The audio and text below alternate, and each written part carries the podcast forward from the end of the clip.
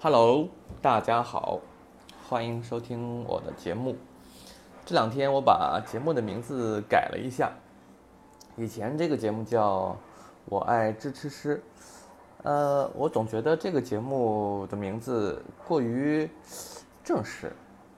让人觉得这是一个特别严肃的东西，搞得我自己呢也比较紧张。我总觉得人越放松，越能够发挥的更好。所以我把这个电台的名字改成叫“顽童电台”，它可能更符合我本来的性格一些，嗯，所以后面的节目都叫“顽童电台”。我是主持人阿土。嗯，之前讲的玩的东西比较多，其中第一期的时候。讲过一点跟商业有关的东西，就是，呃，维多利亚秘密，呃，最近碰到了一些经济上的问题，包括他们的高管有性侵的这种事情爆出来，而且最近好莱坞有一个大佬也是因为性侵的问题被呃起诉啊，这些问题都挺糟糕的，嗯，他们都是利用职权。去欺负一些弱势的群体，我觉得这个是需要被狠狠的谴责的，尤其是在这种商业的背景下，啊，属于一种绑架的行为，这种确实比较讨厌。呃，说到商业这个环节呢，我觉得，嗯，有一家企业的 slogan，啊，我觉得还是非常的 make sense，叫 Don't do evil，啊，就是我们大家。呃，既熟悉又陌生的一家企业叫 Google 啊，谷歌。谷歌算起来，呃，离开中国也已经有很多年了。当年我还去过，呃，五道口、清华、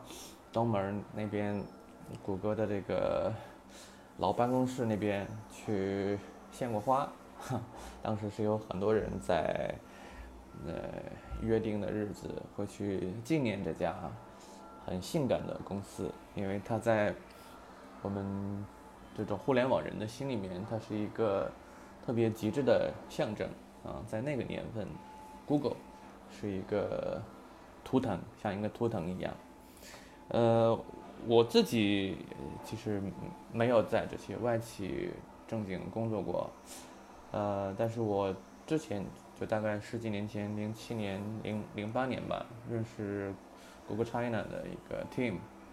啊，Team 唐，然后有机会去 Google 蹭午饭，啊，那个是第一次跟 Google 接触，啊，人都非常的专业，Office 呢就非常奢侈的这种宽敞，啊，对员工真是无止境的好，呃，然后到了新加坡之后去 Facebook。看，基本上是一个 style，啊，就是完全的人性化的管理，基本上是结果导向，对于人性的这种尊重，跟跟这种国家的文化还是非常相关的啊。呃，我另外一次跟 Google 亲密接触呢，是二零一二年的去参加 Google I/O，Google I/O 呢是 Google。组织的全球性的一次发布会，有点像苹果的 WWDC，它会邀请全球最重要的开发者，呃，一起交流他们的整个的生态环境的一些进展，包括他们一些新产品的发布。所以，二零一二年我那时候还在互联网公司里面工作，所以就很兴奋的。嗯，去到美国参加 Google I/O。这次的 Google I/O 是 Android 啊非常盛行的时候，二零一二年吧。所以那个时候，那个时候还有这个 Android 的 Pad 啊。当然，现在 Android Pad 已经基本上看不到在市面上流行了啊。可能会有一些行业的应用，比如说点菜机啊，或者是医院里面啊，或者什么样的场景下。嗯，可能 Android 在大屏的场景下，我我个人感觉还是这种交互还有整个的体验，尤其是硬件啊，我觉得如果是做的非标准化的话，这种体验还是很难控制的。嗯，同时那个时候还有一个就是它的 Chromebook，我个人是非常喜欢 Chromebook 的，嗯，其其实就是它的笔记本电脑，啊，非常的，嗯，它给人的感觉就是非常的轻，非常的 light 的一个产品的这种 spirit，就产品的精神是非常非常轻的那种，很轻盈。嗯，我觉得如果说 MacBook 就是苹果的笔记本电脑是给人非常可靠、非常舒适、很优美的话，很优雅的话，那么，嗯，Chromebook 的给人的感觉就是很轻盈，因为它所有的操作、所有的存储都是在云端。我个人那个时候就是非常喜欢开 Chromebook，但是好像因为很多的 service 在国内用不了，所以也就作罢了。呃，而且就是那次 Google I/O 有发一台。啊，Google TV 的一个 device，但是回国之后也是用不了，很可惜。嗯，那一次的发布会呢，最 sexy 的一个环节就是他们发布了，嗯，Google Glass，啊，谷歌眼镜。谷歌眼镜这个产品，嗯，后来因为很多隐私的问题被禁掉了，在全球被禁掉，这个项目也停掉了。嗯，但是可以通过这个项目可以看到。嗯，这个公司对于人类未来的一些 vision，啊，就是能够希望去把人类的这种视力的能力，能够通过科技的方式放大，嗯，把这种视觉的能力能够连接起来。在当天发布会的现场，它的设计是非常的有趣。嗯，当时呃，Larry Page 就是它的 CEO，在主会场的台上。然后带了一个 Google Glass，然后另外一个人呢，在一台直升机上，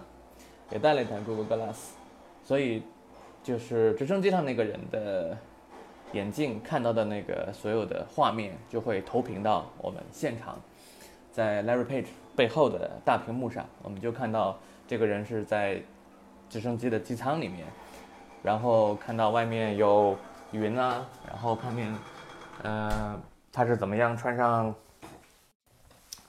降落伞，然后一步一步跳下来，然后整个的环节。后来他就很准确的跳到我们，呃，那座呃就是开会的那个楼啊，开会的那个楼在旧金山的当趟。然后他又骑着一辆很小的自行车，又走到了我们的会场。然后我们就在屏幕上看到所有的整个的 view，哇，那种体验是远远超出人类的想象。这种对于认知层面上的突破，觉得是非常可怕的。就是你会感觉你的生理的这种能力被一下子放大了很多倍，就是人已经超出了人本身的存在了。你可以想象一下这种感觉，有点被神化的感觉，觉得还是非常非常的。呃，有趣。那说到很酷的企业呢，刚才也有提到另外一家，就是苹果 Apple。呃，在我的职业生涯里面，其实我呃遇到的第一家呃这种 伟大企业还是苹果，因为我在二零零七年的时候，我当时在新新浪新浪无线部门工作，嗯，那个时候零七年是苹果刚刚发布呃 iPhone 和 App Store。所以新浪当时是以新闻见长，呃，然后团队呢就开发了一个新闻的 APP，当时是作为呃 Apple Store 中国区最早的一批 APP 上线到呃 iPhone 手机里面去，所以我当时就有机会经常和苹果的人开会，在北京东三环的双子大厦，那个时候经常能够感受到嗯苹果公司的氛围。呃，确实，呃，会比啊，会比那个 Google 要稍微低调一些啊，就是感觉还是 Steve Jobs 那种相对独裁封闭的那个感觉。OK，这个跟 iOS 和 Android 这种系统的差别也很像，因为 iOS 是一个相对非常封闭的一个系统，所以内部的很多的东西也会更加严谨一些，大家的。嗯，就是就没有那么的 casual，没有那么的随意。但是在 Google 内部的话，大家就是非常非常的轻松的那种感觉。OK，嗯，包括到了呃一八年，我去到苹果上海的总部在浦东，呃，去感觉那个氛围也是还是蛮蛮严肃的。OK，嗯，我觉得在近几年，嗯，提到疯狂的企业或者酷的企业，呃，觉得绕不开一个人，就是他是，呃，Steve Jobs 之后的有一个企业家的代表人物，就是 Elon Musk。Elon Musk 是一个非常非常非常疯狂的人，他是能够看到未来的人。我觉得所有伟大的企业家都是能够能够看到未来的，才能够成为伟大，因为他像英雄一样带领人类走向未来，走向新的认知和体验。OK，我呃最早接触特斯拉是他的企业特斯拉，因为那个时候呃我是去美国的时候呃有幸通过。他的第一个负责招聘的人叫 Tom，Tom 张，Tom 张早年在微博上也很红，他是非常传奇的一个中国人，在硅谷，嗯，因为他是他本来是在台湾的大学，嗯，工作，然后后来就 transfer 到硅谷去，也是在一个大学里面，后来应该是他帮助了李开复在呃中国。招聘呃，Google China，啊，所以他那时候为 Google 工作。后来呢，嗯，腾讯腾讯又找到他，因为他也很熟悉硅谷，也很熟悉中国的文化，所以腾讯就呃邀请 Tom 帮他们去组建腾讯美国的总部，在在硅谷，在 Mountain View。然后再后来就是 Tesla。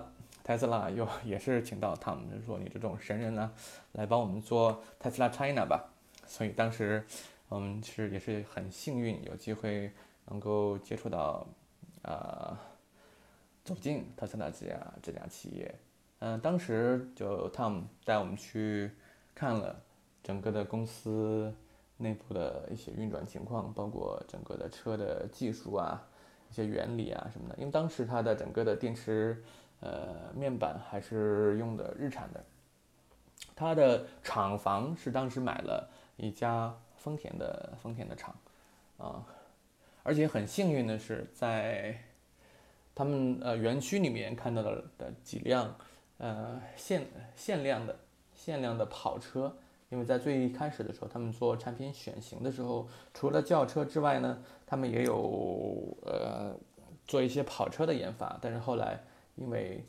呃，这种可能市场接受度可能不会那么高，呃，当然了，哎，三号可能是因为伊隆马斯克想试一下，就是我们的这种技术做跑车，三号可以跑到多快？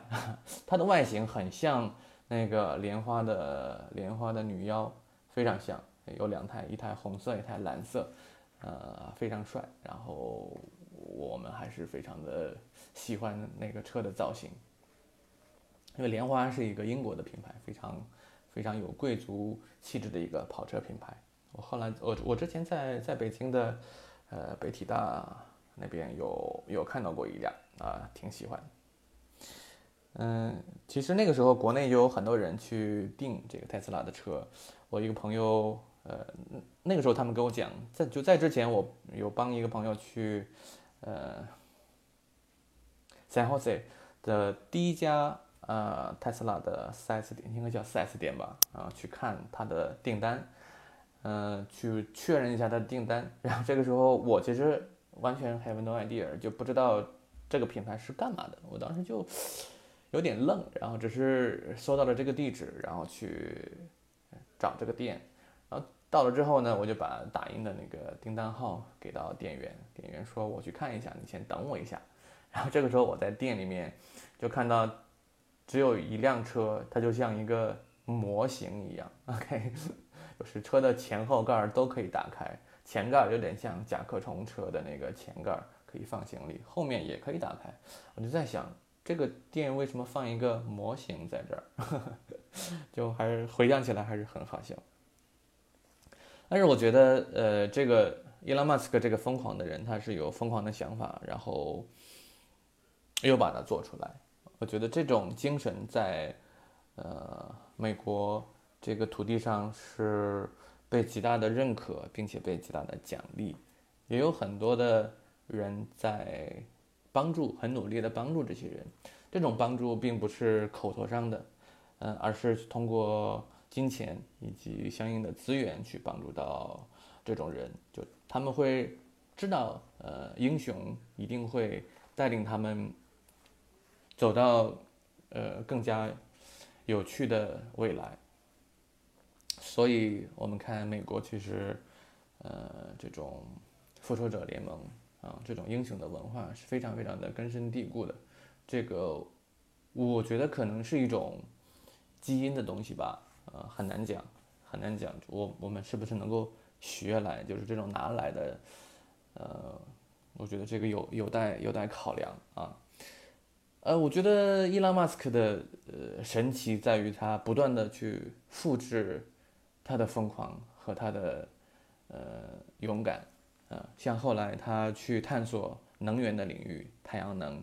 Solar City 啊，是一种新的太阳能的应用，这都是站在我觉得都是站在人类的视角，就包括特特斯拉都是环保型的汽车，我觉得他考虑的问题都是在能够让人有相同甚至更好的体验的前提下，怎么样能够保持环境啊，保持呃对于未来的责任感啊，就是他会 considering 很多元素去把。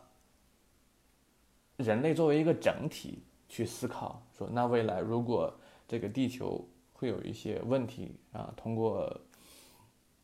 环境的保护，如果还是能够还是不能够控制地球的生存质量的话，那么能不能通过其他什么方式去到外星球？所以他就做了 SpaceX，就载人火箭，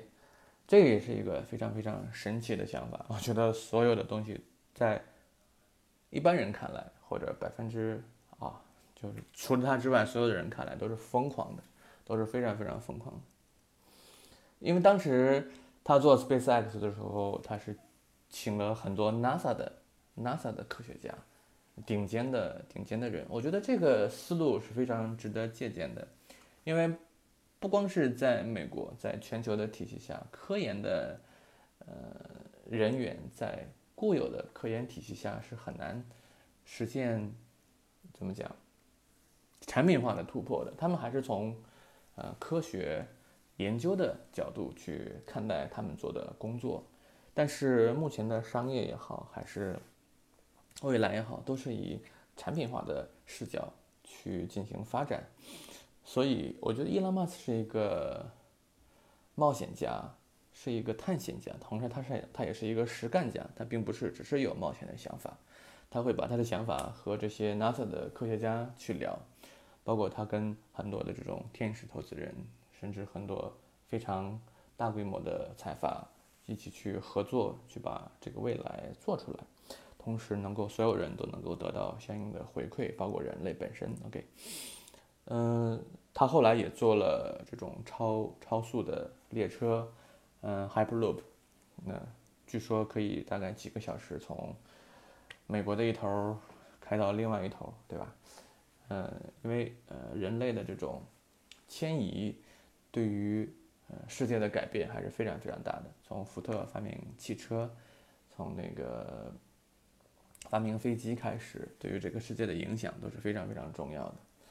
呃，其实最让我个人感兴趣的还是它的脑机接口的项目，叫 Neuralink，Neuralink，因为我个人是对这个领域是最感兴趣。呃，我我从小不是一个特别对于天文呐，对于这种物理很感兴趣的人，但是我对人人本身的意识或者是想法是如何呈现的，如何有很多的。共同的地方有很多，不同的地方，多样性的东西是如何出现的，以及该如何帮助这些人更好的生活，这是我非常非常感兴趣的。所以，呃，伊拉马斯克非常神奇，他其实甚至没有大张旗鼓的去去去做什么事，因为他知道他他不需要那样做，他只是默默的去把他看到的事情不断的去尝试。不断的去把它做出来，我觉得他很身上很很伟大的一点就是他不怕犯错，就是什么东西都没关系，我可以去试啊，错了错了也没有关系。我觉得容错是非常非常重要的一点啊，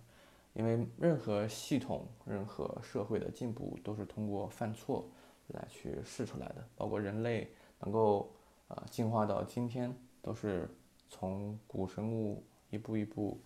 呃无数无数次的进化的犯错的尝试，然后才选择到今天的。确实，我觉得伊隆马斯克是一个非常非常疯狂的预言家、实干家，非常的酷。呃，我觉得他和乔布斯还是蛮蛮不一样的。呃，我觉得这两个人，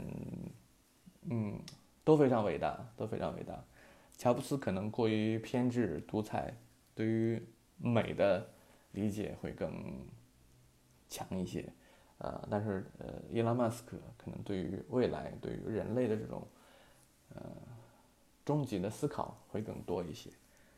OK，我觉得这是几家我认为非常疯狂、非常酷的企业，跟大家分享一下一些我的经历和看法。好，这是这一期的节目，我们下次再见，拜拜。